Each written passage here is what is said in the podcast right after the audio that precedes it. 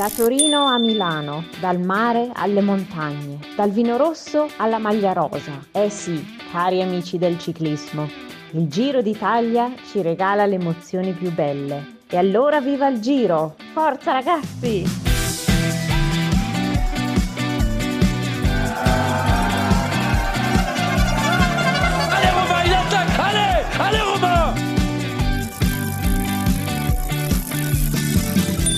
Der Radsport-Podcast.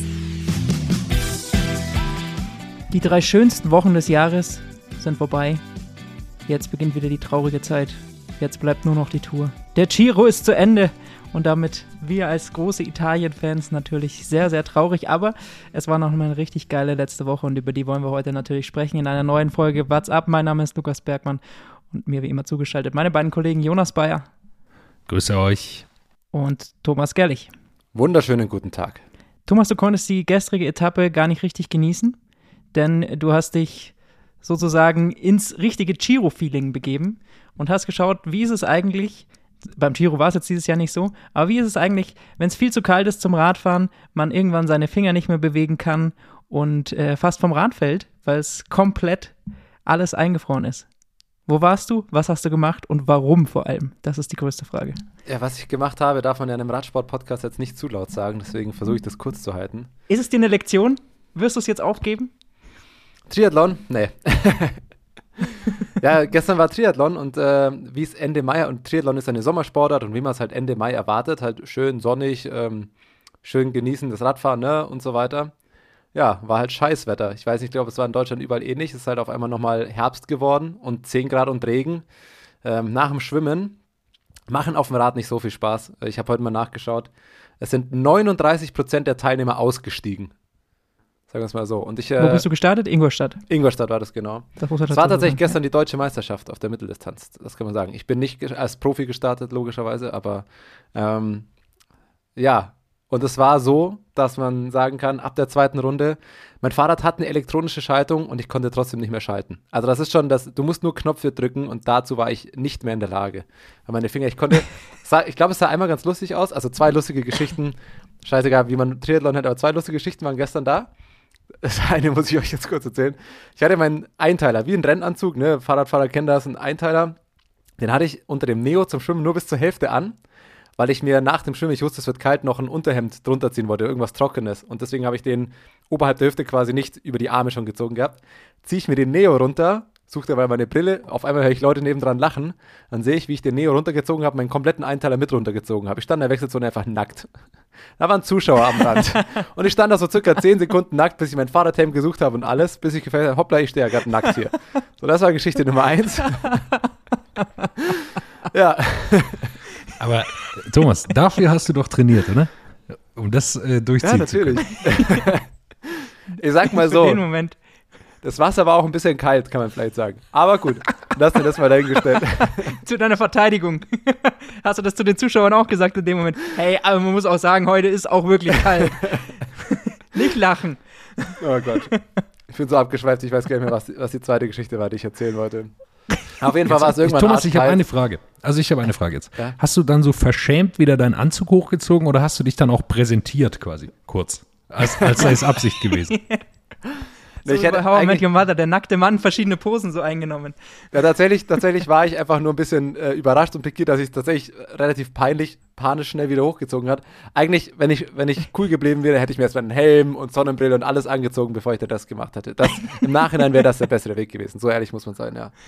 Nee, auf jeden Fall war es dann irgendwann so arschkalt, ähm, dass es wirklich, du so durchgefroren hast. Flache Strecke, also nur schnell. Es ist so durchgefroren und wie gesagt, fast die Hälfte ist ausgestiegen. Und irgendwann war es wirklich so, zweite Szene, irgendwann, ich konnte meine Hände, die waren so gefroren, ich konnte nicht mehr greifen, wirklich. Will dann irgendwann meine Trinkflasche nehmen. Das war schon schwierig, die zu nehmen, zum Mund zu führen und dann kommt aus einer Radflasche an sich nichts raus. Du musst ja so ein bisschen draufdrücken. Konnte ich nicht. Ist es eingefroren? Ich hatte die Flasche am Mund und konnte aber meine Hand nicht mehr zudrücken und hatte die Flasche da und wollte unbedingt was trinken und es ging einfach nicht. Dann habe ich die Flasche irgendwann wieder reingestellt. Keine Chance. Bremsen war irgendwann auch schwierig. Äh, überall an der Seite standen Leute, die aufgehört haben. Es war wirklich, es war Katastrophe. Absolute Katastrophe. Naja. Was treibt einen da dann trotzdem noch dazu, weiterzumachen? Weil du bist ja noch durchgelaufen, das muss man ja sagen. Und das dann auch noch in einer ordentlichen Zeit. Ja, sagen wir es mal so. Erstmal wollte ich in die zweite Wechselzone, weil ich mir dachte, wenn ich jetzt vom Rad steige und hier irgendwo in der Pampa stehe, ich muss ja irgendwie wieder zurück. Also mein Rad muss ja auch irgendwie zurück. Also das ist wie, wenn man mit dem Fahrrad fährt, im Regen ist, dann hält man ja auch nicht irgendwann, weil denkt, ja gut, ich muss ja irgendwie heimkommen. Wenn ich jetzt hier anhalte und es regnet weiter, es wird ja nicht besser. Und dann habe ich zehn Minuten gebraucht, meine Schuhe anzuziehen, weil meine Hände nicht greifen konnten. Und dann war es irgendwie so eine lustige Situation, dass alle Leute um einen rum halt auch so waren, boah, ich, der eine, der neben mir konnte sein Fahrradhelm nicht mehr alleine aufmachen. Dem habe ich dann geholfen, sein Fahrradhelm auszuziehen. ähm, also es war wirklich, und dann war das so kurios, dass wir alle gesagt haben, hey, was machen wir hier für eine Scheiße, sollen wir noch weitermachen? Und alle so, komm, jetzt laufen wir halt mal los. Ja, und dann nach so nach zehn Minuten habe ich irgendwann wieder was gespürt in den Beinen und dann ging es, dann, dann wurde es halt immer besser. Das ist das Beste. In so einem Wettkampf, so ein Rennen, wo du eigentlich den Tiefpunkt schon in der Mitte hast und danach wird es immer besser. Das ist es wurde noch besser, so. Thomas. Kann es, es noch ja. besser werden? Das Lustige war, ich hatte irgendwann Angst, weil ab und zu bin ich dann mal doch aufgestanden und ich hatte den Lenker und mir war so kalt, dass ich den Garen Thomas mache. Dass ich beim Aufstehen mit der Hand vom Lenker abrutsche und mich komplett aufs Maul lege.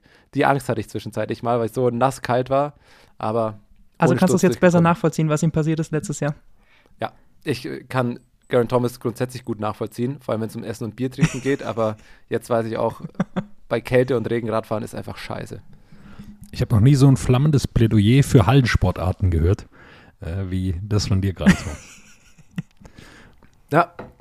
So Man muss auch dazu sagen, dass, also ich bin ja eigentlich ein Hallensportler und Thomas, deine Brüder sind ja auch alle Hallensportler und ich glaube, die bekommst du jetzt nicht äh, zum Triathlon mit dieser Geschichte. Nö, ich war ja früher auch Hallensportler. Das hatte schon auch Vorteile, muss ich sagen. Es war auch nett, weil dann ist man am Ziel und dann habe ich so zwei Nachrichten bekommen. Eine unter anderem von meinem Bruder, der einfach nur geschrieben hat: Boah, ist echt scheiß Wetter, ne? der meinte das, glaube ich, gar nicht böse, aber einfach so: Ich so, ja, danke, danke dafür. Naja, so viel, das soll es vom Triathlon-Exkurs gewesen sein. Der nackte Mann in der ja, Wechselzone. Das ist die Überschrift gewesen. Jetzt kommen wir zum Giro. Da gab es äh, keinen nackten Flitzer diesmal. Ah, ich glaube, es man gab sicherlich auch, einen am äh, Berg, äh, aber wir haben ihn, äh, er wurde nur nicht gezeigt von der, von der Weltregie. Das hat man nämlich, äh, ist aufgefallen, dass sie versucht haben, Leute, die sehr lange neben den Fahrradfahrern herlaufen, dass sie die nicht zeigen. Sie haben sehr, sind dann sehr dicht auf den Radfahrer gefahren und haben versucht, es rauszuhalten. Das ist vielleicht auch gar keine schlechte Taktik, um dass es nicht so attraktiv hat. Nee, dass Mathieu van der Poel mit einer Ananas verfolgt wurde, hat das trotzdem nicht verhindert am Ende des Tages. Der musste trotzdem dran glauben, aber ich weiß gar nicht, ob das im Bild zu sehen war oder ob ich das nur auf Twitter gesehen habe. Ich glaube, es war nur auf, auf Twitter. Aber man hatte ja auch so ein bisschen Sorge, ähm, schlechtes Wetter könnte nochmal kommen. Vergangene Woche hat sich dann zum Glück nicht ganz so stark bewahrheitet. Ja, es wurde kälter, aber es war nicht so wie in den vergangenen Jahren, dass Etappen dabei waren, wo gar nichts mehr es ging. War ein Giro ohne Schnee. Wo tatsächlich auch das, ja, und wo das Wetter halt einfach auch letztendlich dann einen großen Einfluss auf die, auf die Leistung vielleicht genommen Aber hat. Aber das ist doch daneben, das war, Lukas, oder? Jahr nicht so. Das ist doch daneben. Ohne Schnee, also so kann man doch kein Giro fahren. Ne? Ja, das geht natürlich nicht. Und so wirklich stark geregnet hat es ja auch nie. Es war eigentlich fast so wie eine Tour de France. Oder eigentlich, also eigentlich war es echt eine recht unspektakuläre Rundfahrt, was das angeht. Meistens schön. Eine spannende Tour de keine, Wir hatten keine Windkante, immer schön sonnig. Also Windkarten hatten wir schon ein paar. Ja, aber, oder? Ich habe keine große mitbekommen. Ja, keine riesige. Und, und was dem Giro auch noch entgegenkam, glaube ich, was sie dieses Jahr deutlich besser gemacht haben, um jetzt so ein kleines Fazit dazu ziehen, sie haben es offensichtlich hinbekommen, dass die Strecken einigermaßen waren, die Transfers nicht zu lang, also es gab keine Streiks, es gab sehr wenig gefährliche Passagen, also das, aus meiner Sicht haben sie das deutlich verbessert zu den, zu den Vorjahren. Ich glaube, das allererste, was man zu diesem Giro sagen muss, ist erstmal, wie wenig Ahnung letztendlich viele Experten, auch wir haben. Wir haben Bora, ich glaube, im vergangenen Jahr schon häufig hinterfragt, was die Transferpolitik anging, ob das wirklich dann alles so Hand und Fuß hat und Sinn macht. Wir haben sie in diesem Jahr im Frühjahr sehr lange hinterfragt, wo bleiben sie und wo ist die Form. Und innerhalb von einer Woche eigentlich, glaube ich, muss man sagen, sorry Bora, Bora, deswegen sitzen wir nur hier und reden und haben zum Glück keinen Einfluss auf das, was ihr da letztendlich mit den Transfers und mit der Renntaktik und allem macht. Hut ab, Borans Grohe in einer dominanten Leistung, wie man es sonst von Ineos nur kennt, haben sie diesen Giro gewonnen. Und das war wahnsinnig stark zu sehen. Freut mich für, für Bora natürlich und freut mich für Jay Hindley, der erste Australier, der das rosa Trikot gewinnt. Nachdem er schon mal Zweiter war, hat er es jetzt endlich geholt. Und ich glaube zu Recht, er war der stärkste Fahrer. Er hatte vor allem keine Schwäche. Also selten den Grand Tour-Sieger gesehen, der eigentlich auf, auf keiner Etappe einen, schlechten Tag hatte. Also es ist nicht der allerbeste Zeitfahrer, aber das war äh, okay bis ordentlich. ansonsten immer da gewesen. Eigentlich dachte ich, dass das Carapaz macht. Immer dabei sein, immer kontrollieren und dann halt irgendwann mal doch halt einfach stärker als alle anderen sein. Und dann hat Hindley auf der vorletzten Etappe da den Monster-Turbo nochmal gezündet, durch Lenny Kemner auch äh, geholfen. Also es war ja absolut verdient, äh, stark. Ich glaube, wir hatten auch vom Giro ein paar Namen äh, genommen, ein paar Favoriten durchgegangen. Hindley, weiß nicht, hatten wir ihn überhaupt erwähnt? Also ich hatte ihn ehrlich gesagt für den Gesamtsieg absolut nicht auf der Rechnung. Und jetzt Jai Hindley, der erste Grand Tour-Sieger von Border Hans Grohe. Ich glaube, genannt hatten wir schon, ähm, dass er so stark ist, das war nicht zu sehen. Er hat ja auch kein gutes 2021, äh, keine gute Saison 2021 ist er gefahren. Aber das war eine Wahnsinnsleistung. Er auch, wie er dann rausprügelt. Und ich glaube, da hat man gesehen, dass es manchmal nicht nur Form ist an diesem vorletzten, an dieser vorletzten Etappe, sondern manchmal ist es auch wirklich die psychische Komponente. Also ich hatte das Gefühl, da sind nochmal 10 Watt draufgekommen gefühlt, als er gesehen hat, dass hinten Carapaz abfällt. Weil so wie der dann getreten hat und also mit welcher Freude er, glaube ich, so sah es zumindest aus, in den Schmerz hineingefahren ist. Das war fantastisch zu sehen und er war so viel schneller, das hat man ja schon auf dem Fernsehbild gesehen, im Vergleich zu Carapaz. Also es war, es war unglaublich. Und dann kam noch, glaube ich, die psychische Komponente für Carapaz dazu, dass Kemner da die ganze Zeit an seinem Hinterrad ist und irgendwann auch noch an ihm vorbeifährt. Also das ist natürlich unglaublich, wie stark Kemner auch noch da ist. Ja, der hilft noch Hindley, da dachte ich, okay, jetzt ist es halt aus für ihn, ja, er hat dann nochmal seinen halben Kilometer oder Kilometer gemacht, aber nein, er bleibt dran und dann fährt er noch vorbei an Carapaz und ich glaube, da war es dann aus auch für, für Richard Carapaz. Also wie geil ist Leonard Kemner bitte? Also was er da abgezogen hat, das war wirklich Wahnsinn. Also der hat, der hat sich ja selbst schon aus dem Leben gefahren, glaube ich, als äh, Hindley und Carapaz auf ihn aufgefahren sind, dass er da quasi nochmal Vollgas das Tempo für Hindley macht und da dachte ich schon, gut, der nimmt jetzt raus und bleibt stehen ungefähr. Und dann fährt er erst noch neben Carapaz her, hinterher, dann einfach immer nur, um ihm zu zeigen, du, ich kann da noch mitfahren. Er setzt sich einmal schon vor ihn und versucht das Tempo rauszunehmen. Das hat Carapaz natürlich sofort gerochen und äh, hat dann interveniert. Aber dann ist Carapaz ja auch so stehen geblieben, der war dann so am Ende, dass Kemner dann, dem ist das ja, dem kann das ja egal sein, aber einfach um Carapaz nochmal eine mitzugeben, sagt er, gut, dann fahre ich dir jetzt auch noch 10 Sekunden weg. Einfach nur damit du siehst, selbst der Helfer in der Ausreißergruppe fährt gerade noch schneller den Berg hoch als du. Boah, also, wie sich Carapaz da gefühlt haben muss, dass da wie scheiße es dir da gehen muss. Ja, da hat er es von Border links und rechts bekommen, muss man, muss man zugeben. Ja, und auf dieser Etappe 20 hat man meiner Meinung nach dann eben nicht nur gesehen, dass Jay Hindley verdient den Giro gewinnt, sondern dass auch Bora verdient diesen Giro gewinnt, weil am Ende war Bora einfach das stärkere Team, auch als Ineos. Und darüber wurde es dann mit auch entschieden. Und ich glaube, sie hatten natürlich den Vorteil, also ich bin mir nicht sicher, ob Hindley nicht auch die Chance gehabt hätte. Ich habe ein, zwei Etappen in Erinnerung, wo er hätte vorbeisprinten können, glaube ich, an Carapaz noch und vielleicht sogar ins rosa Trikot fahren. Ich bin mir nicht sicher, ob Bora nicht auch mit Absicht darauf verzichtet hat, dass sie eben jetzt Kemner da in einer Situation auch vorne platzieren können in so einer Gruppe, einfach um eine größere Freiheit zu haben. Also es war, aus meiner Sicht auch taktisch, ist da alles rund gelaufen. Eine Etappe haben sie mal ein bisschen wild Gas gegeben, habe ich nicht so ganz verstanden, aber egal. Äh, ich meine, es ist ja alles aufgegangen und die sind so super stark gefahren. Äh, Buchmann auch, äh, der dann am Ende ein bisschen eingebrochen ist, trotzdem noch Siebter wird, äh, was ja auch ein super Ergebnis ist. Aber äh, eine riesige Leistung von, von der ganzen Mannschaft Bora da, die das abgeliefert haben und dann am Ende einfach, so muss man es glaube ich konstatieren, den stärksten Fahrer im Giro hatten, zumindest also im Gesamtklassement. Ich glaube, man kann es auch insgesamt runterbrechen, weil der Giro hat ganz klar gezeigt, der Wandel, den jetzt Bora halt im Vergleich zum letzten Jahr auch gemacht hat, wo du einfach noch Sagan im Team hattest, der natürlich wahnsinnig viel Geld gekostet hat und natürlich auch das Team mit groß gemacht hat, gar keine Frage. Aber schau dir einfach mal das Tourangebot, Aufgebot an, das du sonst hattest. Du musstest Sagan und Oss mitnehmen, und zwar, weil du ja eigentlich auch noch Sagan und Oss grüne Trikot schicken musst. Und dann hattest du einen GC-Fahrer, dem hast du zwei, drei Helfer. Das war immer so dieser Kompromiss, der am Ende eh nicht so ganz hinhaut. Äh, vor allem, wenn Sagan dann auch nicht mehr in absoluter Topform war. Und dieses Jahr hast du halt den Wechsel vollzogen. Geld wurde frei, klar, durch, ähm, durch den Weggang von, von Sagan eben. Und dann sagst du, alles klar, wir kaufen uns jetzt ein paar GC-Fahrer ein und gehen da Vollgas drauf und das zahlt sich aus. Und das hast du jetzt auch bei dem Giro-Aufgebot gesehen. Das waren ja acht Gesamtklassementfahrer im Endeffekt. Also es waren ja zwei, drei Kapitäne oder zwei, drei Optionen plus Superhelfer. Das ist auch, was alle anderen gemacht haben. Was da Patrick Gamper oder Zwiehoff teilweise auch gefahren sind, das war auch, auch richtig stark. Und dann hast du halt noch Buchmann, Keldermann, Hindley als verschiedene Optionen gehabt. Einer davon hat richtig gezündet, die anderen konnten lange helfen. Kemner mit ja, der Allrounder, die Allzweckwaffe, holt selber noch einen Etappensieg, geht in Ausreißergruppen und bereitet am Ende den Giro entscheidenden Move mit, mit vor. Also das war, hast du gesehen, wenn du halt dann dich 100 Prozent diesem Ziel verschreibst, dann hast du halt auch deutlich höhere Erfolgsaussichten, als wenn du immer diese Kompromisse noch und diese zweigleisige Schienen versuchst. Also die 20. Etappe, letztendlich die entscheidende dann, Jay Hindley über eineinhalb Minuten rausgeholt auf Carapaz. Er war nicht der Einzige, der auf Carapaz Zeit holen, rausholen konnte. Carapaz wird zwar dann am Ende Zweiter in diesem Giro in der Gesamtwertung, aber Michelanda ist da nochmal in der 20. Etappe richtig nah rangefahren. Trotzdem muss man am Ende der Rundfahrt sagen, Michelanda, er ist der geborene Dritte, oder? Also, er wird einfach immer Dritter. Absolut. Und er, er, hat ja auch das Level, immer Dritter zu werden gefühlt, egal wer die Gegner sind, er wird immer Dritter. Also, jetzt ist natürlich klar, die beiden Slowenen waren nicht da. Äh, wir haben nachher noch ein kleines Spielchen vor, da werden wir sehen, wie hoch wir dann die Konkurrenten jetzt hier von du Lande hast ein einschätzen. kleines Spielchen vor. Ich sag ja, wir, wir haben ein kleines Spielchen davon. Ja, ja, ist ja. richtig. Äh, aber also man hat ja, das werden wir nachher einschätzen, wie stark die Konkurrenz war, können wir auch gerne drüber, drüber, diskutieren, aber er wird immer Dritter, er ist eigentlich immer stark, er hat selten einen schwachen Tag, sein Zeitfahren ist ein absolutes Desaster.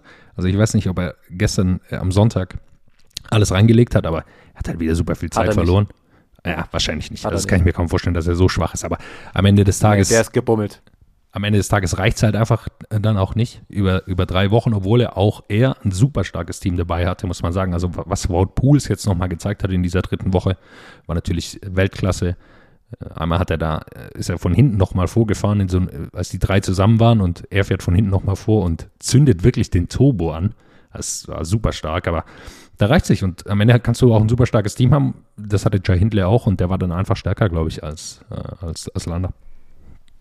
Wobei ich ihn gar nicht als den klassischen Dritten ansehe, weil es ist sein erstes Grand Tour Podium seit äh, 2015. Also er war zweimal Vierter bei der Tour ähm, und dann eben 2015 beim Giro auch schon mal Dritter. Das ist schon eine Weile her. Also ich würde, ja, ich glaube, dass es für, für Landa auch zu mehr dann am Ende doch nicht reicht, obwohl er ein super Fahrer ist. Aber ich fand es aus seiner Sicht trotzdem eigentlich ein gutes Ergebnis. Ich, ich weiß nicht. Also ich glaube, es war ein gutes Ergebnis am Ende für ihn, aber es, er hatte natürlich das Ziel, das Ding zu gewinnen. Also die haben ja auch ganz klar, Bahrain hat die Großzahl ihrer starken Fahrer jetzt dahin geschickt. Klar, sie haben noch Jack Hake, äh, den sie zur Tour schicken werden, und Caruso. Aber das war schon ihr Grand Tour-Aufgebot. Ja. Die haben auch Buitrago, der, der junge Mann, der auch eine Etappe dann gewonnen hat, der auch noch super stark gefahren ist, Dome Novak, der richtig gut war. Also die haben auch eine richtig starke Mannschaft gehabt und ich glaube nicht, dass sie dahin gekommen sind und haben gedacht, ja, vielleicht werden wir Zweiter oder Dritter, sondern Landa wollte das Ding gewinnen. Ich finde es eine ganz interessante Beobachtung. Du hast ja schon gesagt, äh, Jonas, es war ein richtig starkes Team, das dann auch Bahrain dabei hatte, Ineos sowieso und Bora auch. Ich habe noch nie eine Rundfahrt erlebt, wo wirklich drei Teams mit so vielen Fahrern immer noch im Finale dabei waren. Also man hat es früher gesehen, dass Ineos das machen kann, dass sie sowas von vorne dominieren, aber äh, dieses Mal war es ja wirklich jedes Mal ein anderes Team, das dann irgendwie mit drei, vier Fahrern in die Berge reinfahren konnte und da die Konkurrenten schon in Schwierigkeiten gebracht hat, weil wirklich die drei Kapitäne letztendlich da immer easy mitgekommen sind. Landa, Carapaz und äh, Hindley waren einfach so deutlich die stärksten ähm, und hatten dann aber auch noch die stärksten Teams mit dabei. Also es war ein absurdes Bild, wenn dann manchmal einfach nur noch diese drei Teams gegeneinander da vorne gefahren sind. Äh, Habe ich selten so bei einer Grand Tour gesehen. Interessante Entwicklung, dass es jetzt eben doch immer mehr Teams es schaffen, diesen Ineos-Ansatz irgendwie dann auch in die Tat umzusetzen. Was ist aus den Rentnern geworden? Ich glaube, die Frage sollten wir uns noch stellen. Wir haben die Jungs alle gehypt. Äh, Nibali wird am Ende Vierter, was natürlich ein Wahnsinnsergebnis ist. Intermarché nimmt irgendwie einen kleinen Wechsel vor. Pozzo Vivo fällt da raus, aber kein Problem. Sie haben noch Jan Hirt, äh, der wird, äh, holt sich auch noch ein Wahnsinnsergebnis. Ähm, und Valverde, der kriegt dann am Ende. mit 31. ja, stimmt. Der, der fällt nicht in die Kategorie, da bin ich bei dir. Äh, aber äh, Valverde hat dann Probleme. Also Nibali hat da den besten Eindruck gemacht, oder? Ja, absolut. Also ich hätte nicht gedacht, dass Nibali nochmal so konstant äh, eine Grand Tour durchfahren kann. Weil ich glaube, der hat ja im Endeffekt, der hat er ganz früh am Ätna hat er schon saumäßig verloren und dann ist er hinten raus, der ist ja immer besser geworden. Also beziehungsweise immer konstanter. Weil am Ende ist er meistens mit den, mit den Top-Fahrern mitgefahren, beziehungsweise gut nicht mehr mit den Top 3, aber war dann oft direkt dahinter. Also, wenn man die erste Woche wegnimmt, war Nibali voll da. Oder er war auch da schon halbwegs da, aber ähm, ja, hätte ich, hätte ich nicht gedacht. Er hat äh, zu überzeugen gewusst, er ist auch nicht der Einzige, der hinten raus nochmal ein bisschen besser wurde. Also das muss man auch nochmal sagen, gehört nicht zur alten Garde, aber äh, so schlecht wie Hugh Carthy in den ersten zwei Wochen waren. In der dritten Woche ist er auf einmal so ein bisschen angekommen. Irgendwie, dann war er auf einmal in jeder Ausreißergruppe da, ist dann irgendwie auch nochmal lange mit den, mit den Topfahrern so ein bisschen mitgefahren, hat dann noch ein paar Ergebnisse und hat sich dann am Ende sogar noch gerade so in die Top 10 reingesneakt. Ähm, ja, der hatte nochmal eine gute dritte Woche. Für den hätte Giro jetzt vielleicht noch zwei Wochen weitergehen müssen, weil bis dahin, oder ich bin am Ende immer noch saumäßig enttäuscht von Education First und auch von ihm, aber hinten raus war es dann witzig, wie oft er dann eigentlich doch noch zu sehen war. Ich will jetzt natürlich nicht die Leistung von Nibali schmälern, Platz 4, wahnsinnig stark. Finde aber auch, dass man dann am Ende sieht, Nibali hat dann mit acht Minuten fast Rückstand äh, Platz 4 geholt. Der Giro war in der Spitze sehr, sehr gut besetzt, ja, aber in der Breite dann doch nicht ganz so stark, wie man es anfangs vielleicht vermutet hat. Also einige Fahrer, die man da vorne gesehen hatte, haben dann doch irgendwie federn lassen und konnten da nicht ganz so eingreifen, wie wir das vielleicht vorm Giro gedacht hatten. Unter anderem Mata, ähm, Yukathi, Buchmann. Also da hätte ich schon noch erwartet, dass da noch ein paar Fahrer mehr um so Platz 4 bis 5 mitkämpfen können in einem geringeren Zeitabstand. Ja, muss auch sagen, also. Ja, wer, wer finde ich wahnsinnig gefehlt hat, ist Roman Bardet am Ende, weil der hätte da, glaube ich, auch nochmal eine ganz andere ähm, Dynamik Definitiv. reingebracht, auch mit, durch den Auswahl von Yates. Klar, da hast du einfach zwei zwei Podiumskandidaten hast du einfach verloren während der, während der Rundfahrt, muss man ganz klar so sagen. Aber ja, am Ende fand ich auch, wird mir auch interessant, aber ich weiß nicht, ob ich die Frage jetzt schon stellen soll oder ob wir da jetzt schon drüber sprechen. Könnt ihr jetzt sagen, worauf ihr noch hinaus wollt, aber den Giro in der Gesamtheit bewerten. Wo würdet ihr den Giro 22 einordnen? Aber können wir auch später machen. Ich weiß nicht, ob ihr noch was hattet auf der Agenda. Ja, lass uns doch drüber sprechen. Man muss auch sagen, ja, es gab sehr viele Ausreißersiege. Ähm, was auch dafür spricht, dass es einige Etappen gab, die eher ruhiger gefahren wurden, auch Bergetappen, die ruhiger gefahren wurden, wo gar nichts passiert ist.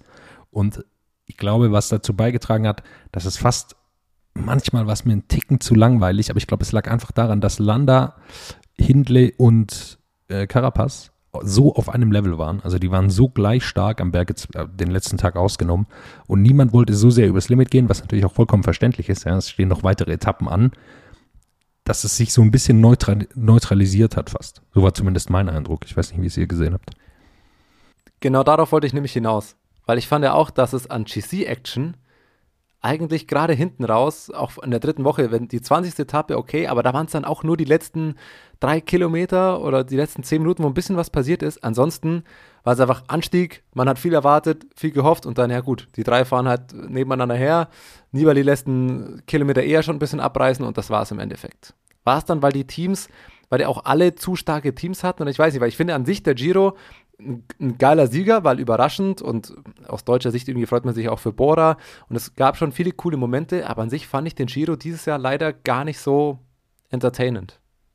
Es ist dann am Ende leider zu wenig passiert, auch in der, in der GC-Action, weil im Endeffekt sind eigentlich alle mal gleich aufgefahren und eigentlich nur auf der letzten Etappe, gut, da hat Hindley halt den, den gezündet, aber im Endeffekt waren es fünf entscheidende Minuten und ansonsten, ja, waren sie zu gleich gut, sind sie zu wenig Attacke, weil ich glaube nicht, dass sie langsam gefahren sind, ich glaube nicht, dass das Niveau schlecht war, das glaube ich nämlich gar nicht, sondern ich glaube einfach nur, dass du zu viele ähnliche Fahrer hast oder Fahrertypen auch im Gesamtklassement, die sind ja alle immer hohe Watt pro Kilogramm, da waren es wenig puncheurig oder weniger Attacken dabei. Die haben sich auch selten wirklich attackiert, muss man sagen. Und sind einfach gleichmäßig den Berg hochgefahren, haben es hinten raus ein bisschen versucht, hat selten geklappt, bis halt auf Carapaz sein, sein Schwachpunkt am letzten Tag. Ansonsten fand ich es nämlich relativ unspektakulär. Es fehlt halt das, was wir am Giro sonst so schätzen, glaube ich, diese Verrücktheiten in der dritten Woche. Also dieses äh, Froome fährt nochmal los und macht einfach ein 50 Kilometer Solo 1 gegen 1 gegen Tom Dumoulin am Ende. Solche Sachen haben natürlich jetzt irgendwie gefehlt. Ist auch völlig in Ordnung, dass es gesagt, ja, das Niveau ist wahnsinnig hoch und man kann jetzt den Fahrern nicht vorwerfen, dass es, für, dass es uns nicht gefällt, sondern die fahren ja da, um zu gewinnen und nicht um, dass es dem Fernsehzuschauer gefällt. Aber ist natürlich auffällig, ja, und das, das Niveau ist, glaube ich, auch, bin ich voll bei dir, war super hoch, gerade bei diesen Top 3. Danach kann man diskutieren, ob jetzt Jan Hirt in so ein äh, Grand Tour äh, Top 10 gehört, aber so ist es dann ja. Oder Nibali auf Abschiedstour, was natürlich für die Italiener, glaube ich, sehr, sehr schön war, nochmal ihn zu sehen da in dieser Top-Position, aber ja, so ist es am Ende. Ja, welche Note gebt ihr dem Giro? Lass es uns mal, lass uns mal ranken. Oder was sagen wir von 1 bis 10? Weil bei mir ist es nur eine 6 bis 7 und ich bin großer Giro-Fan Und das war, ich fand es lange gut, aber ich muss sagen, hinten raus hat es irgendwie immer weiter abgebaut. Die letzte Etappe hat dann, gut, die hat dann echt nochmal ein bisschen entschädigt, aber wie gesagt, am Ende waren es dann irgendwie auch nur fünf Minuten oder so, die wirklich geil waren. Ähm, also insgesamt, deswegen bin ich gar nicht so ganz, ganz begeistert. Ich gebe eine 6,5 oder 7. Sag mal 7. Naja, ich bin höher, weil ähm, nichtsdestotrotz vielleicht ist dann am Ende immer nicht so viel passiert, aber während man die Etappen angeschaut hat, hatte man trotzdem diese extreme Spannung, weil es einfach nur drei Sekunden immer im GC waren. Und das bis zur 20. Etappe. Und ich habe lange keine Rundfahrt mehr erlebt. Nicht mal mehr damals bei der Tour, wo Pogacar dann am, am letzten Tag noch äh, Roglic überholt. Selbst da dachte man ja die ganze Woche davor, ja gut, der ist jetzt hier eineinhalb Minuten vorne, da passiert jetzt auch nicht mehr so viel und die neutralisieren sich da am Berg. Und dann war das natürlich dann nochmal eine krasse letzte Etappe und äh, das war mega überraschend. Aber so die ganze letzte Woche war eigentlich keine so eine richtige Spannung da, weil man es nicht erwartet hatte. Und hier war halt immer so diese Spannung da, die sind so gleich und wann kommt jetzt mal die eine entscheidende Attacke und reicht es dann fürs Zeitfahren etc. Von dem her fand ich schon, dass da so ein bisschen immer was in der Luft lag und das hat schon an Spannung ausgemacht, auch wenn es dann man vielleicht nach der Etappe resümierend dann gesagt hat, ja gut, so viel ist jetzt natürlich wieder heute nicht passiert, aber ähm, ich fand schon sehr, sehr spannend anzuschauen, deswegen gebe ich eine 8,5. Ich glaube, der letzte, der so spannend war, war da war Jai Hindley auch beteiligt, oder? Da gewinnt aber Theo gegen Hart. Die waren sekundengleich auf der letzten Etappe. Aber ich da ist mehr passiert. Da gab es mal größere Unterschiede davor, die Etappen auch schon. Mag sein. Ich gebe trotzdem eine klare 7,63. Musst du dazu nicht eigentlich drei verschiedene Noten irgendwie geben und dann wird der Durchschnitt errechnet? Und dann kommt 7,63 so raus. Ich habe intern habe ich, ich habe ein Sprinter-Ranking, ein Ausreißer-Ranking und ein GC-Ranking gemacht und am Ende komme ich genau auf 7,63. Rechenweg nicht, wird nicht aufgezeigt. Keine Punkte in der Mathe-Klausur. Aber das ist doch ein, eine gute Überleitung, wenn wir schon bei Ausreißern und Sprintern sind. Das Sprinter-Trikot gewinnt am Ende Arno Demar. Ich glaube, wir haben die letzten Wochen eh schon häufig drüber gesprochen. In der letzten Woche ist dann natürlich auch nichts mehr äh, drüber passiert. FTG hatte einfach den besten Sprintzug. Äh, Arno Demar hat es letztendlich gewonnen. Trotzdem finde ich spannend unter dem Gesichtspunkt, dass alle irgendwie dann da vorne durchgefahren sind. Gaviria ähm, ist durchgefahren, Cavendish ist dann durchgefahren. Ähm, was heißt das? Sehen wir die alle nicht bei der Tour? Gaviria sieht man auf keinen Fall bei der Tour. Cavendish wohl auch nicht. Cavendish dann wohl auch nicht. Dann ist alles auf Jakobsen. Ja, also bei, bei Cavendish, keine Ahnung, da, da, ist vielleicht noch was möglich, aber Gaviria, muss man sagen, der ist halt einfach in der falschen Mannschaft. Ja. Der wird als Sprinter mit Pogacar im Team, die ne, in keiner Welt nehmen die einen Sprinter mit zu Tour de France. Warum auch? Ja. Und Arno Demar? Ja, sie können ihn schon mitnehmen. Das Problem ist, dass er seinen Sprintzug braucht, oder? Glaube ich auch. Thibaut Pinot hat schon angekündigt, der will aufs Bergtrikot gehen. Ja, aber das macht er alleine. Das Bergtrikot kannst du ja alleine und hat man ja bei Bowman gesehen. Die Franzosenwertung. Dabei eigentlich musst du den Mar dann schon, schon fast mitnehmen, oder? Also, wenn du, wenn du den wieder so in Form hast und mit seinem Sprintzug das halbwegs klappt, in Frankreich als französisches Team. Klar müssen sie es, aber das ist nicht so einfach, glaube ich, einen Formaufbau wieder zu schaffen bis zur Tour. Und dann willst du auch nicht deine komplette Truppe auf ihn auslegen. Das haben sie letztes Jahr auch gemacht, wenn du nicht weißt, wie er in Form ist. Und letztes Jahr ging es wirklich fürchterlich schief, das muss man auch sagen. Aber hat mich überrascht, auch wie du es gesagt hast, Berge, dass so viele durchgefahren sind. Auch Mathieu van der Poel zieht am Ende durch. Ähm, muss man nach dieser Rundfahrt, oder ist das schon wieder zu äh, voreilig, sagen, dass Mathieu van der Poel wohl nie auf ein Punktetrikot fahren wird? Wenn er so bei so einer Rundfahrt, die ja eigentlich dann prädestiniert für ihn zwischenzeitlich gewesen wäre, vielleicht da auf das Punktetrikot zu gehen, ähm, ist es dann vielleicht einfach nicht sein Stil, seine Art? Kann sein, dass es nicht seine Art ist, aber ich glaube, es gab auch zu viele flache Sprints, oder? Also dann ist es schwierig für ihn. Ja. Also, weil daher fehlt ihm einfach die Klasse. Das muss man einfach nochmal herausheben. Der Sagan halt, natürlich war der sehr vielseitig, ist über viele Berge drüber gekommen, aber der ist, wird einfach auch in jedem Flachsprint, zumindest vor zwei, drei Jahren noch äh, Dritter. Also das ist auch die große Stärke von Peter Sagan und die hat Mathieu van der Poel auf keinen Fall. Also ich glaube, das hat man gesehen. In einem, so einem Massensprint da tut er sich unglaublich schwer. Da, wie, sowohl als Anfahrer als auch als Sprinter, da, das klappt einfach vorne. Und er hat einfach keine Lust, im Feld zu fahren. Genau das. Ja, und so hat der Maya das, das Punktetrikot auch geholt. Ich meine, beim Giro machen ja diese Zwischensprints äh, deutlich weniger aus als bei der Tour, wo man, wo die ja auch deutlich umkämpfter nochmal sind. Ähm, du da dann eben oft den Sagan gesehen hast, der beim Zwischensprint nochmal hier acht Punkte und da irgendwas geholt hat. Und beim Giro ging es ja voll über die Etappensiege, wo sich Demaras dann, dann im Endeffekt einfach gesichert hat. Aber für Van der Poel, das macht absolut Sinn, weil also ich war vorher auch gespannt, ob er es wirklich durchfahren wird, aber für ihn war es, glaube ich, hauptsächlich eine Lektion, so wie ich das mitbekommen habe, einfach mal eine Grand Tour durchzufahren, einfach mal zu schauen, wie reagiert der Körper auf wirklich drei Wochen Anschlag fahren und deswegen, glaube ich, hat man ihm auch einfach die Freiheiten gegeben und sagen, okay, schau dir das mal an, wie ist es auch nach 20 Tagen mal noch in der Ausreißergruppe zu gehen, er hat auch noch ein starkes Zeitfahren gezeigt, also auch da war es nochmal, am 21. Tag, was geht noch, ähm, was kann man noch machen, ich glaube, die Erfahrung musst du auch einfach mal holen. Da hat man ihm Anfang gesagt, Mathieu, geh mal in eine Ausreisergruppe auf einer Bergetappe. Und dann ist er fünf und Kilometer. Holt das Ding fast. Ja, und holt das Ding fast. Also, das ist ja unfassbar, was der Mann einfach kann. Ich, also klar, okay, er muss es mal ausprobieren, wie es mit drei Wochen ist, aber der ist jetzt kein Kandidat, wo man denkt, ah, das schafft er nicht. Da hinten raus schlafen ihm die Beine ein die letzten Tage. Ich bin jetzt hier mal ganz äh, professionell journalistisch und mache einen Teasing auf unser Interview mit Felix Gall haben wir natürlich auch noch darüber gesprochen. Auch äh, heute haben wir ihn äh, wieder nach dem Giro zugeschaltet gehabt und auch er hat noch mal ein paar interessante Stories zu Mathieu van der Poel erzählt. Das soll als Teasing genügen. Einfach vorspulen, würde ich sagen. Überspringt unser Gelaber und hört euch das mit Felix Gall an. so, dann sind wir jetzt ja wieder unter uns. Bergtrikot geht am Ende an Kuhn Baumann ich glaube, verdient am Ende. Eine fragwürdige Situation im Zielsprint, also sich den zweiten Etappensieg holt. Ähm, ich glaube, braucht man nicht, gar nicht so viel drüber diskutieren. Das war, ich glaube, nicht mit Absicht, aber drüber, würde ich sagen. Wir reden auch gleich mit Felix Geil nochmal darüber, um das Teasing weiterzuführen, ne? Brauchen wir überhaupt noch was also, besprechen? Oder habt sein. ihr schon, ich, ich, war nicht dabei, für alle, die jetzt hier zuhören, äh, brauchen wir überhaupt noch was besprechen oder können wir. Nee, diese eine Etappe, die er gewinnt, ähm, also die zweite, die, die haben wir mit Felix noch besprochen. Ansonsten finde ich es aber wirklich krass, weil Cohen Bowman das einfach wirklich sau dominant geholt hat. Also der war in wie vielen Ausreißern und hat es jedes Mal in die Gruppe geschafft und es waren viele Etappen, waren echt umkämpft und es hat lange gebraucht, bis eine, bis eine Ausreißergruppe stand und er war gefühlt immer dabei. Dann war er im Endeffekt leider auch der Einzige, also es war kaum einer, der in der Ausreißergruppe ihm wirklich einen Kampf dann geliefert hat, weil meistens ist er 100 Meter vor der Bergwertung losgefahren und ist halt keiner hinterher. Also hat er jetzt auch nicht die ganz große Gegenwehr. Kone hatte man ja zwischenzeitlich mal kurz das Gefühl, okay, geht er jetzt vielleicht aufs Bergtrikot, aber letztlich war es Bowman der Einzige, der das konstant durchgezogen hat. Dann aber halt wirklich konstant souverän. Also dann hat er jeden Berg, jede Etappe irgendwie mitgenommen. Am Ende zwei Etappensiege. Also, ja. Ne, man muss ja machen. einfach sagen, um, um das Bergtrikot zu gewinnen, musst du natürlich in sehr, sehr guter Form sein. Das ist äh, logisch. Und dann musst du halt einfach jeden Tag voll committed von Anfang an da reingehen, um schnell klar zu machen, niemand anders hat hier eigentlich noch eine reelle Chance, das Ding zu gewinnen.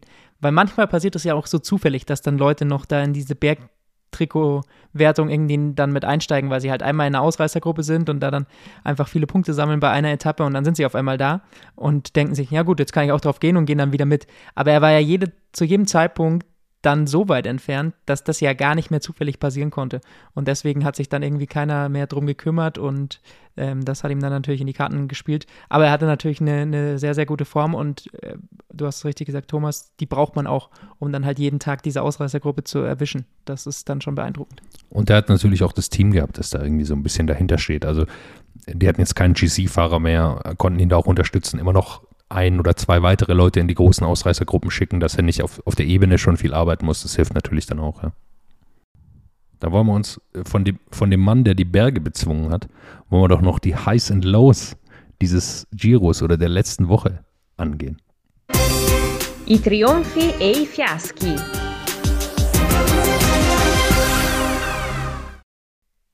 Womit fangen wir an? Ausreißer, Ausrutscher? Berge, du hast was vorbereitet, habe ich gehört.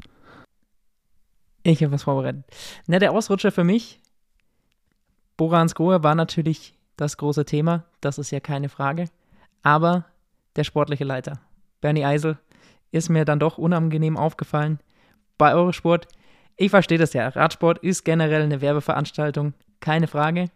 Aber wenn man dann tatsächlich während einer Etappe die Plattform bekommt, bei Eurosport während so eines Radrennens die komplette neue Produktpalette der entsprechenden Marke, die die eigene Mannschaft sponsort, als in dem Moment Experte, wenn man die dann einfach vortragen darf, dann äh, muss man sich schon fragen, wo der Radsport langsam hingeht. Und dann muss man sich auch fragen, was Eurosport da macht. Also ich liebe Eurosport dafür, dass sie äh, all diese Radrennen übertragen, keine Frage. Aber du kannst doch nicht dann dir den sportlichen Leiter von Bora als Experte reinholen und ihn dann einfach mehrere Minuten lang über die Produktpalette seines Sponsors reden lassen. Ging es um Dunstabzugshauben also, oder um Duschköpfe? Um Dunst, Dunstabzugshauben, um Dunst Küchen. Um, Schau mal, das habe ich, hab ich gar nicht mitbekommen. Ah, ich, ich hätte jetzt gedacht, er spricht wenigstens über, die, über den Radhersteller oder sowas, aber okay. Nein, nein, er hat wirklich einfach die Produktpalette. Er hat nicht, das haben sie dann auch noch gemacht. Da wurde dann natürlich noch mal im Ziel gesagt, oh, guck mal, was da hier der Radhersteller wieder für ein tolles Rad hier vorbereitet hat gestern. Das hat er dann auch noch mal sehr betont. Und, und das war aber nicht mal äh, äh, Bernie Eisel, sondern es war äh, Carsten Miegels, der dann nochmal gesagt hat, und neben Bora wollen wir natürlich nicht auch noch Hans Grohe vergessen, als Hindley ins Ziel gefahren ist. Also da dachte ich dann wirklich, okay, jetzt ist es langsam genug. Das Geile ist, wir haben den Sponsor oft genug gehört während dieser Rundfahrt, ja. Wir das, wissen es. Das Geile ist, ich habe das gar nicht mitbekommen und ich male mir das jetzt nur aus und versuche gerade zu überlegen, was könnte man da dann für Überleitungen haben. Ah, wie steil ist dieser Berg? wie, wie sehr hilft es da, Leichtgewicht zu haben? So, naja, aber wo wir gerade bei Gewicht sind, ganz toll kochen kann man übrigens, wenn man nicht äh, so das und das und der sonst wie. Oder oh, guck dir da, wie da die Haare durch den Helm schauen, ne? Weil bei Bogacar sonst, ja, oh, das passiert nicht mit dem und dem Duschkopf. Das ist ja, ja lustig. So ungefähr was. Okay, das ist, äh, ich habe eins, ich habe einen Ausreißer, der aber gar nicht zum Giro gehört, sondern schon quasi wie ein kleiner Vorausschau, ein kleiner Teaser auf die Tour de France ist. Äh, Dan Martin, der ja gar nicht mehr fährt, auf den kann man aber noch wetten. Ähm, als Tour de France Gesamtsieger. Und äh, er hat auch geschrieben auf Twitter, I like those odds, clearly following the form guide. Also er nimmt sich, nimmt sich da gut auch selber aufs Korn. Ich weiß nicht, ob ich auf ihn setzen würde. 500 zu 1 äh, kriegt man, wenn man auf äh, Dan Martin setzt als Tour de France-Sieger. Ja, stell dir mal vor, so ein kurzfristiges, spontanen Comeback und dann gewinnt er das Ding. Dann bist du reich, Jonas. Probieren kann man es mal. Ich, ich schreibe ihm mal an auf Twitter, wie es aussieht, ob er, äh, wie, wie der Formanstieg ist. Ich, Israel könnte ihn vielleicht sogar gebrauchen, wenn man die Giro-Performance mal heranzieht oder die bisherige Saison-Performance. Okay. Ende Giro. Ich habe mir Folgendes überlegt. Ich habe mir äh, das, die Top 3 angeschaut. Hindley gewinnt das Ganze. Und ähm, wir sind uns, glaube ich, alle einig, dass die zwei heißesten GC-Fahrer aktuell die beiden Slowenen sind. Aber wer kommt danach? Ich habe ein großes, ein großes Schar an Fahrern ausgemacht, die an dieser, um diesen dritten Platz konkurrieren oder um diese nächsten Plätze. Und deshalb würde ich vorschlagen, wir wählen jetzt hier einfach mal, picken in Snake Draft Reihenfolge, wie das vielleicht manche kennen, die Fantasy spielen. Also einer fängt an, äh, dann der zweite, der dritte zweimal und dann geht es immer so hin und her. Äh, die Top, keine Ahnung, zehn können wir immer machen. Ich habe dazu eine kleine Liste zusammengestellt. Ich stelle jetzt hier mal in den Chat, weil ich euch nicht vorbereitet habe darauf. Und ihr könnt euch die auch mal durchlesen, während ich die kurz referiere. Zuhörenden auch ihre, sich vielleicht ihre Gedanken machen können. Ich habe als erstes Thomas Dich, du hast so eine beeindruckende Performance geliefert äh, beim Triathlon, deshalb bist du da als erstes. äh, an zwei ist äh, Enric Maas, also das ist jetzt äh, einfach nur, wie sie mir eingefallen sind. Enric Maas, Richard Carapaz, Wilko Keldermann, Jai Hindley, Mikel Landa, Jack Hake, Miguel Angel Lopez, äh, Luzenko, die Yates habe ich zusammen gemacht, sind eh schwer auseinanderzuhalten und wenn man beide. Also man darf einfach, darf einfach beide. Ja, genau, die zählen als eins. Wenn man beide hat, hat man vielleicht das Glück, dass einer durchkommt. Deshalb zählen die als einer. Almeida haben wir noch dabei, Remco Evenepoel, Alex Vlasov, Simon Geschke nach der Zeitfahrperformance, die wir zuletzt gesehen haben, ist er natürlich auch in diesem Pool mit drin. Sergio Iguita, Egan Bernal, David Gaudu, Jonas Winkegar, Roman Badi.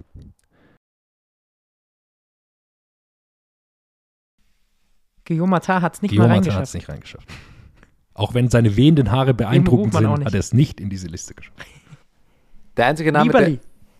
der... Ja, da muss ich auch sagen, dass Nibali da natürlich nicht dabei ist. Luzenko überrascht mich ein bisschen, dass, der, dass du den mit reingenommen hast. Ja, der Aber war sehr gut bei der Tour de France, da musste ich ihn eigentlich mit rennen.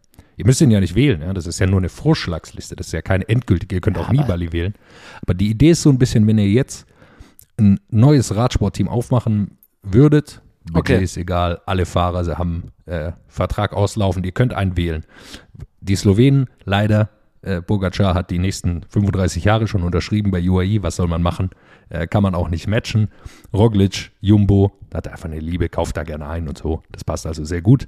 Das heißt, es geht weiter. Wen würdet ihr wählen von diesen Fahrern als den nächststärksten? Und da würde ich jetzt einfach mal Lukas den Vortritt lassen. Der hat das einzige heute Radklamotten an. ich habe eine Frage. Ja.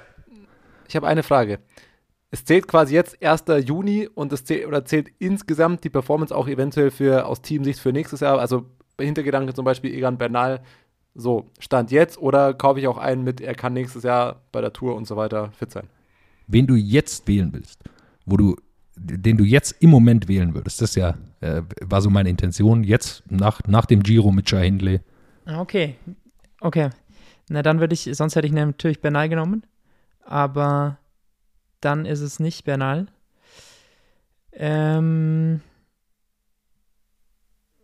ich bleibe trotz der aktuellen Form und Ereignisse bei Carapaz. Das ist spannend, weil das wäre genau auch mein Gedanke gewesen. Ich habe ich hab ja ein bisschen drüber nachgedacht und ich, und ich ich hätte genauso Carapaz genommen. Ist für mich immer noch der, dritt, der drittstärkste GC-Fahrer, auch wenn er jetzt hier gegen Hindley verloren hat. Hat es einfach schon über mehrere äh, Grand Tours gezeigt und ähm, hat in den letzten Jahren sehr große Konstanz gezeigt. Giro gewonnen, Dritter bei der Tour. Ähm, von dem her sehe ich Carapaz als konstant guten Fahrer und ähm, da ist man auf jeden Fall mit einem sicheren Pick bei ihm dabei. Ja, denselben Gedanken hatte ich tatsächlich auch. Jonas, ich mach mal weiter, wenn du das Spiel äh, dir ausgedacht hast. Es ist aber tatsächlich relativ schwierig, finde ich. Zum jetzigen Standpunkt. Boah, ist eigentlich schwierig, an Hindley vorbeizugehen, wenn er gerade den Giro gewonnen hat. Aber boah, tatsächlich sehr schwierig. Ich schwanke zwischen Remco und Hindley. Aber es, ich, ich würde sagen. Thomas, das soll hier kein Ewigkeitsding ja, okay. werden. Ja, ich, äh, das ist schlecht. Ich bin ein schlechter, schlechter Spieler hier für ein Podcast-Spiel dahingehend. Äh, ja, dann gehe ich auf Hindley. Aktueller, aktueller Stand gibt er recht, was er auf Etappe 20 gefahren ist, was er nach 20 Etappen auf der letzten Etappe noch kann. Wie gesagt, letztes Jahr hattest du, hatte ich vorhin auch schon erwähnt, dass es wie komisch gelaufen gefühlt hat man eh noch so ganz viel von ihm auch nicht wahrgenommen, aber er ist zweimal den Giro saugut gefahren und das Level dieses Jahr beim Giro, Carapaz da so stehen zu lassen und dann nochmal mit 6,5 Watt Kilo da, Watt pro Kilogramm hochzufahren, zeigt, er kann es offensichtlich. Ich gehe Hindley. Dann so will es das Spiel, wähle ich jetzt zweimal und dann geht es wieder zurück zu Thomas und dann Lukas zweimal. Äh, für mich ist dann äh, Jonas Winkegar, äh, einfach nach seiner Tour-Performance letztes Jahr, ähm, super beeindruckender Fahrer. Und äh, Enric Mas ist es für mich. Absolut. Enric Mas ist ein guter Tipp, den hätte ich jetzt tatsächlich genommen. Ähm, dann gehe ich jetzt aber auf äh, Yates. Die beiden Yateses. Beiden jetzt. Ja. In der Kombination. Einer gewinnt mir ein Zeitfahren, der andere ist am, am Berg lange dabei. Da ist ein schlechter Pick, aber jetzt habe ich es schon gesagt. Ähm, ja, dann muss jetzt irgendwann Landa kommen, meiner Meinung nach. Ähm, wahnsinnig guter Fahrer, wie gesagt, der geborene Dritte. ähm, deswegen nehme ich einmal Landa. Und jetzt bin ich gerade am Überlegen. Ja. Das wären jetzt beides Zukunftstipp, die, die ich nehme. Beide sehr jung. Ich nehme noch Bernal. Ich glaube, klar, er ist äh, natürlich verletzt und so weiter, aber das Potenzial ist so groß. Ähm, den will man auf jeden Fall in seinem Team haben. Dann, okay, hast du Bernal genommen. Dann gehe ich nach aktuellem Stand auf Roman Bade. Du hast hier, du hast hier ein paar wilde Tipps raus. Also jetzt äh, muss man Jai Hindley, äh, glaube ich, einfach nehmen. Äh, so gut wie er ist. Ich habe ihn doch schon genommen. Ah, du hast ihn schon, Entschuldigung. Schon ja, ich bin, ich bin ja. ganz verwirrt. Ich habe hier die ganze Zeit auf diese, Vormaß. diese Liste geschaut. Er hat ihn ja Vormaß schon genommen. Er hat ihn ja direkt in der zweiten Runde Echt, schon gepickt. Ähm, dann nehme ich. Er hat schon eine Grand Tour gewonnen. Richtig, recht hast du. Dann nehme ich Alex Vlasov und ähm, Remco Evenepoel. Auch wenn er es noch nicht, er hat nur wirklich, äh, Remco Evenepoel ist wirklich so ein reiner, ich, ich, man kann ihn wirklich gar nicht einschätzen, er ist jetzt super stark gefahren bei der Norwegen-Rundfahrt, aber ob er es über drei Wochen jemals schafft, keine Ahnung, aber ich glaube, allein was er halt für Potenzial hat, äh, könnte das schon was werden bei ihm. Ja, dann muss meiner Meinung nach jetzt Shao Almeida kommen. War, sah lange gut aus, ja. der ewige Kämpfer, guter Zeitfahrer. Hätte, hätte Corona nicht gebremst, wäre er, hätte, wäre Nibali nicht Vierter geworden, behaupte ich. Und ja, an sich, wenn er fit ist, wenn er, gut, wenn er dann auch mal noch gute Helfer hätte, ist das ähm, ja, ein theoretischer Podiumsfahrer bei jeglicher Grotour. Ich sehe gerade, dass ich mir so eine richtige Ineos-Truppe hier zusammenstelle. Ich habe schon Carapaz, Landa, früher auch bei Ineos gewesen, Bernal. Also muss jetzt quasi der nächste Tipp, muss ja logischerweise Thomas. Thomas sein. Nein, aber ich nehme erst noch, erst Keldermann, dann Thomas.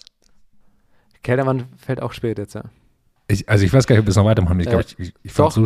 Ja, Thomas, hau noch einen raus. Also ich, also vor, Stand jetzt nehmen, sehe ich vor Garen Thomas noch Sergio Guita.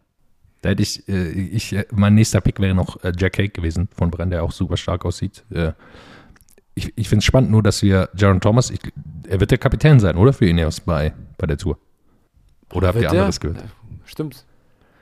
Ich finde es spannend, dass, ja, dass man ihn so schwer davon ist auszugehen. Von dem her, ich glaube nicht, dass Thomas man zu schnell abschreiben darf. Nee, glaube ich auch nicht. Thomas ist eine Wundertüte. Deshalb finde ich es so spannend, dass oh, wir. Und deshalb, ich hätte dir auch nicht widersprochen. Gefahren?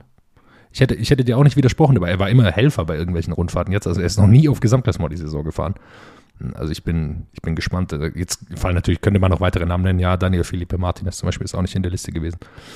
Ähm, aber äh, ich glaube, dabei können wir es bewenden lassen. Ich wollte nur so ein bisschen, dass wir unseren, unseren Hintern aus dem Fenster hängen und uns Leute dann nach der Tour darauf aufmerksam machen wollen, wie verrückt wir eigentlich waren, äh, Jaron Thomas so spät zu wählen oder Alexander Flasser oder wie auch immer. Oder Simon Geschke. Ich habe ihn in meinem Team. ja, Simon Geschke gar nicht, gar nicht gefallen. Ja. Das ist natürlich Müssten wir jetzt nicht eigentlich abstimmen lassen auf, auf Instagram, wer hat am Ende das beste Team beisammen? wer gewinnt? Ich bin zufrieden. Carapaz, Landa, Bernal, Keldermann, Thomas. Damit kann man auf jeden Fall mal zu einer äh, großen Rundfahrt antreten. In diesem Moment schalten sich ARD, Podcast oder Kommentatoren, Kollegen hinzu und fragen, wo ist Emanuel Buchmann? Ja. da muss man. Das ist wohl richtig muss man sagen, aus deutscher, aus deutscher Brille haben wir hier natürlich äh, schlecht. Einer, der da vielleicht auch noch reinkommen könnte irgendwann, wir hoffen es natürlich, ist der Mann, der uns über diesen Giro immer wieder begleitet hat, an den Ruhetagen. Felix Gall, auch nach diesem Giro am Tag danach sozusagen, haben wir mit ihm gesprochen und hören, was er aus der Heimat zu berichten hat. Felix Gall, der Giro ist vorbei. Du bist wieder zu Hause, wie wir im, im Hintergrund erkennen können. Ähm, wichtigste Frage nach vergangener Woche: Hat das Hinterteil überlebt? Ja, äh, es ist zumindest mal nicht schlimmer geworden. Ähm, aber es war nicht sehr angenehm, ja. Und es wird noch ein paar Tage dauern, denke ich, äh, bis sich alles erholt hat. Das wurde sogar in der Autosport übertragen angesprochen. Du warst Thema zweimal. Ich habe das zweimal gehört, wie die äh, Kollegen bei Autosport da, äh, nämlich einmal dann auch, als du in der Ausreißergruppe warst, haben sie dann auch erzählt, ja, am Ruhetag haben wir mitbekommen, irgendwie, äh, klar, auch bei den Profis gibt es natürlich mal Sitzprobleme und so weiter. Äh, aber sind wir froh, dass du die, die Woche überstanden hast. Andere Frage, ich glaube, bei einer Etappe habe ich bei dir auch, äh, was, bandagiert oder irgendwas am Knie gesehen. Ist da noch was dazugekommen oder war das war das was anderes? Ja, das hat das, das war dann äh, ein Ergebnis von den von den Sitzproblemen eigentlich, weil man dann ja versucht, äh, bewusst und unbewusst bisschen anders zu treten, dann werden die Muskeln anders belastet. Ähm, und dann äh, hatte ich äh, ja am, am rechten Oberschenkel Muskelansatz und äh, bisschen Probleme und auch generell äh, bisschen ja bisschen einzwicken. Aber hast dich ja trotzdem dann recht gut gefühlt, weil direkt am Tag, nachdem wir mit dir gesprochen hatten, war ja dann am Dienstag gleich wieder in der Ausreißergruppe. Ähm, du schaust ein bisschen kritisch. Hast du dich doch nicht so gut gefühlt, wie es da nee, aussah? Ja, es, es war Mittwoch, glaube ich. Äh, Dienstag war noch Oder der, Mittwoch, genau, war der super lange Tag, äh, wo ich mich äh, noch nicht gut gefühlt habe. Das war wieder ein Tag im, im Gruppetto. Und dann Mittwoch, äh, ja, war einer von den wenigen Tagen, wo ich mich äh, gut oder ich sage mal normal äh, gefühlt habe, wo ich mein, mein Level abrufen konnte. Und ähm, ja, da, da war es auch äh, regnerisch am Start. Das hat mir, glaube ich, ganz gut getan. Äh, äh, so ein klassischer Uphill-Start, einfach äh, von Kilometer null weg, acht äh, Kilometer hoch, 20 Minuten Test quasi. Und dann, äh, ja, irgendwann stand die Gruppe. Und äh, ja, es war, war ein guter Tag. Ja, das war die Gruppe, in der dann auch Mathieu van der Poel noch mit dabei war und lange auch seine, seine Bergbeine entdeckt hat. Warst du da überrascht, dass der so lange da mit in der Gruppe dabei war oder dass das auch auf so einer Etappe dann einfach in der Ausreißergruppe versucht? Ja, ich meine, der ist äh, eigentlich den ganzen Giro ja sehr offensiv gefahren und äh, auch, äh, ja, der hat eigentlich alles probiert, was man probieren konnte. Und ich glaube, was ich auch so gehört habe, äh, dass manchmal war die Teamtaktik äh, für alle, also jetzt bei Alpecin, dass, dass sie sparen sollten und Mathieu hat es dann trotzdem immer wieder versucht. Also der hat da, vom Sparen hat er nicht viel gehalten. Ich glaube, dass es für den auch keine große Taktik gibt. Ich glaube, da gibt es eine Taktikbesprechung für sieben Leute und dann heißt so, Mathieu, mach einfach, was du willst. Im Zweifel bist du eh mit der medienwirksamste Fahrer und du wirst schon irgendwas was Witziges machen, du wirst schon irgendwie entertainen. Ja, und vielleicht gewinnst du ja auch mal eine Etappe. Das war ja, sah ja teilweise gar nicht mal so schlecht aus. Ähm, ich glaube, ich weiß gar nicht, ob es die Etappe war oder irgendeine andere, wo er dann ja eigentlich relativ lange noch vorne mit dabei ja, war. Ja, das war die Etappe. War schon da, gell? Mhm. Er war dann irgendwann auch alleine, wo ich dachte, okay, gewinnt Mathieu van der Poel jetzt die Bergetappe beim Giro, aber ähm, dann hat es hinten raus dann doch nicht mehr ganz gereicht. Ich glaube, es es gibt einfach auch so Fahrer, die haben einfach keine Lust im Feld zu fahren. Und das ist Mathieu van der Poel. Ich glaube, dem macht es einfach keinen Spaß, im Feld zu fahren. Das ist dem alles da viel zu viel Hackmack. Deswegen sagt er, einfach jetzt vorne in die Ausreißergruppe, da habe ich meine Ruhe. Und da macht er sein eigenes Ding. Ja, das kann gut sein. Ja, also den Eindruck habe ich, habe ich nach dem, nach dem Giro auch, ja. Und äh, ja, äh, weil du gesagt hast, wegen, äh, du bist der medienwirksamste Fahrer. Also der ist schon wirklich ein absoluter Superstar, jedes Mal äh, am Start. Äh, da war eigentlich immer nur Mathieu, Mathieu und äh, dann noch äh, auf der 20. Etappe äh, im Schlussanstieg. Äh, also da, da habe ich ihn dann nämlich, äh, bin ich mal kurz vor ihm gefahren, habe ich ihn überholt und äh, also da waren wir schon weit abgehangen. Aber also da waren ja, war eine unglaubliche Stimmung und äh, die Leute, die haben vollkommen durchgedreht, als sie ihn gesehen haben und äh, ich hatte schon Angst, also die haben durch mich durchgeschaut und ich hatte schon Angst, dass die mich gar nicht wahrnehmen und dass ich die dann über den Haufen fahre. das Problem, wenn man mit Mathieu van der Poel unterwegs mhm. ist, ja, ja. An sich äh, war es für euch im Team dann nochmal eine sehr, sehr interessante Etappe, die Etappe 19. Dann ähm, Vendrame war, war da in der Ausreißergruppe von, von eurem Team. Und dann kam es ja zu dem Zielsprint, der danach noch für mhm. sehr, sehr viele Diskussionen gesorgt hat. Äh, Baumann hat da letztendlich dann die Etappe gewonnen, nachdem er aber die letzte Kurve sehr, sehr knapp geschnitten hat und damit alle anderen, äh, vor allem erstmal Mauro Schmidt, äh, abgebremst hat, der dann irgendwie so ein bisschen blöd rechts rausgefahren ist und damit alle anderen abgedrängt hat. Vendrame war richtig, richtig sauer, hat äh, im Hintergrund dann auch nochmal ordentlich geschimpft. Das hat man auf den Fernsehbildern gesehen. Würde mich jetzt einfach interessieren, wie äh, nimmt man dann sowas als, als Team auf? Ähm, Gibt es da dann, wie, wie laufen da die, die Abläufe nach so einem Rennen ab? Überlegt man dann da Einspruch einzulegen? Wie, wie äh, war da die Stimmung danach im Team? Ja, also das war mit Sicherheit die, die größte Chance für uns äh, auf einen Etappensieg. Es war ja, ich meine, Andrea ist ja schon sehr, sehr schnell und äh, ja, es hat eigentlich bis zum Schluss, er war ja zwischenzeitlich schon abgehangen und äh, ja, dann hat es doch dann ja danach ausgesehen, dass er, dass er die Etappe gewinnen konnte. Und ähm, ja, es war dann schon, äh, sage ich mal, lange Krisenbesprechung oder oder Nachbesprechung. Aber ja, das Ergebnis würde ich sagen ist, also ich glaube, man kann nicht ein Fahrer die Schuld geben. Das war einfach eine, ja, ich sag mal, ein unglückliche ein unglücklicher Zwischenfall. Ähm, diese 90-Grad-Kurve 150 Meter vor Ziel. Und ähm, ich habe mir auch bis in die Kommentare im Internet angeschaut, auf Social Media. Und da war ja schon so die Stimmung irgendwie, Baumann äh, ist der, der Böse hier. Aber das äh, würde ich so nicht äh, unterschreiben. Also wie gesagt, ich glaube, das ja, war einfach Pech, muss man sagen. Und ähm, ja, das war auch, äh, also das ist meine Meinung und das ist auch äh, das Ergebnis äh, von, von der Nachbesprechung im Team. Also hat Andrea Vendrame dann auch am Ende so gesehen, weil auf den Fernsehbildern sah es ja erstmal anders aus. Ja, ich meine natürlich, da, wenn man den Sieg so knapp vor Augen hat, dann äh, ja, ist, sind da große Emotionen im Spiel. Aber schlussendlich ähm, ja, hat er das, glaube ich, äh, genauso gesehen, ja.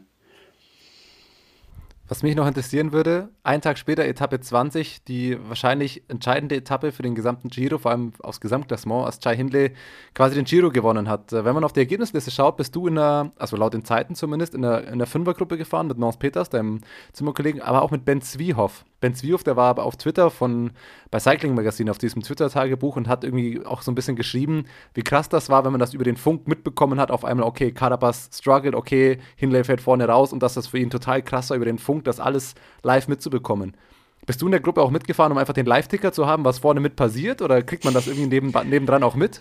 Nee, also ich, ich war da schon auf dem äh, vorletzten Anstieg, langen Anstieg äh, zum Schluss raus bin ich da äh, weg gewesen und äh, bin dann mehr oder weniger ja allein beziehungsweise mit zwei, drei anderen dann äh, die restliche Etappe zu Ende gefahren, aber dann am Schlussanstieg, ich glaube sechs Kilometer vor Ziel, da war, habe ich so eine riesen Leinwand gesehen und äh, dann wollte ich dann natürlich wissen, was da los ist und äh, dann habe ich nur äh, Chai ist da war allein im Bild und dann dachte ich, ja, dann, dann wusste man eigentlich schon, was los ist und äh, ja, äh, ja, da habe ich mich schon sehr gefreut für ihn auch.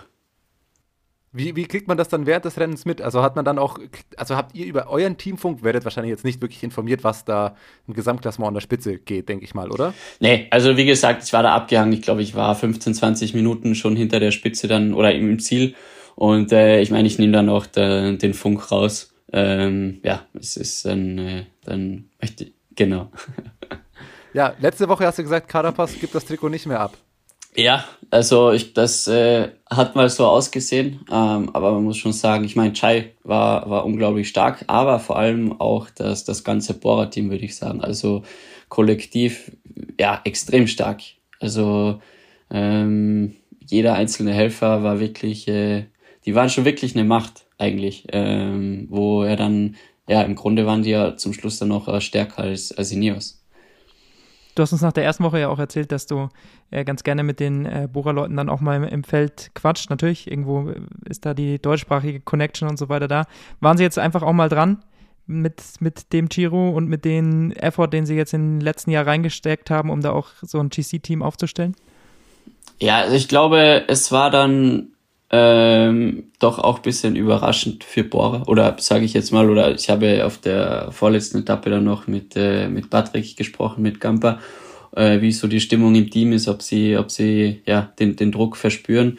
Und ähm, er meinte, dass äh, ja, also natürlich wird ein Druck da sein, das ist klar, aber er meinte, dass es relativ entspannt ist, weil äh, ja, weil das schon ein sehr guter Giro war, jetzt auch ohne also wo der Gesamtsieg noch nicht äh, feststand, wo sie noch nicht in Rosa waren. Ich meine, zwei Etappensiege und äh, ja, war auf, auf Podestkurs und äh, in, in Schlagdistanz zum rosa Trikot.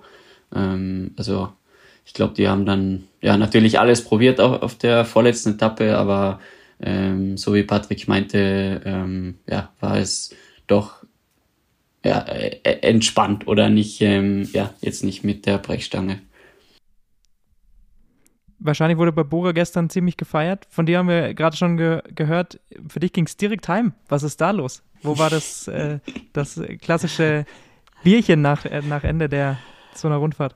Ja, das Bierchen, das, das gab es schon am, am Abend davor. Und äh, dann nach dem Zeitfahren, äh, es, dann gab es nur noch Pizza im Bus und dann sind alle schon, äh, ja, haben alle die Heimreise angetreten. Aber es die war dann. Frage, äh, mit, mit Ananas oder ohne? Das hat man ja während des Giros von Mathieu van der Poel immer gelernt. ah, nee, ohne Ananas. Aber bin ich auch nicht abgeneigt. Aber nicht Oha. gestern. Vorsicht! Muss man aufpassen, was man sagt. Ähm, ja, jetzt würde mich aber interessieren, mal kurz zusammengefasst. Deine erste Grand Tour, wie, würde, wie bewertest du es jetzt im Nachhinein mit der Erfahrung der letzten drei Wochen? Mm, ja, ich meine, erste Grand Tour Uh, ich wusste nicht, was auf mich zukommt. Ähm, ich ja, habe mich mal darauf eingestellt, dass es sehr hart wird. Aber ich hatte natürlich schon, ja, es war schon auch vom Team, die haben das äh, ständig betont, dass, dass es überhaupt keinen Stress, keinen Druck gibt. Aber man hatte ja trotzdem, äh, aufgrund der vorherigen Rennen, hatte ich ja doch eine gewisse Erwartungshaltung. Und ähm, es war eine sehr wertvolle Erfahrung, aber ich habe mir auf jeden Fall mehr erhofft. Ähm, es war dann schon zweite Woche vor allem, äh, war sehr, sehr zäh und äh, die Tage, ähm, wo ich mich, sag ich mal, normal gefühlt habe oder wo ich mein, mein, mein Level abrufen konnte, das waren, äh, ja, die kann man auf einer Hand zusammenzählen, würde ich sagen. Und äh, ja, aber es war dann auch ganz lustig, ähm, auf der 20. Etappe dann hoch ins Ziel, dann äh, bin ich ein Stück mit Walter Attila gefahren und da meinte er nur so, ja, ist, äh, ist schon blöd, äh, wenn man bei der Tour auf der Alps piekt, nicht? Weil er wurde ja Vierter, glaube ich, und äh, ihm ging es auch nicht gut beim Giro und äh, er hatte da ziemlich das ja, gleiche Erlebnis wie ich, dass es dann äh, ja nicht so nicht so lief, wie wir uns das vorgestellt haben. Aber lernt man dann daraus, dass man jetzt für die Zukunft sagt, okay, man muss da irgendwie den Trainingsplan davor vielleicht doch mal noch mal ein bisschen anders planen, dass halt eben dann der Peak erst im Giro in der zweiten, dritten Woche oder sowas kommt und eben halt nicht, nicht äh, kurz davor? Oder ähm, würdest du sagen, das lag jetzt an, an anderen Gründen? Ja, ich glaube, da kann man schon auf jeden Fall noch was optimieren. Ähm, ich habe morgen äh, mal ein längeres Gespräch mit meinem Trainer. Aber es zum Beispiel, ich meine, ich habe im Februar äh, nicht viel trainieren können, war ja praktisch das ganze Monat äh, krank, wo ich nur äh, ja, mehr oder weniger Bewegungstherapie am Rad gemacht habe und dann äh, Baskenland und durfte Alps, das waren, da war ich dann halt frisch.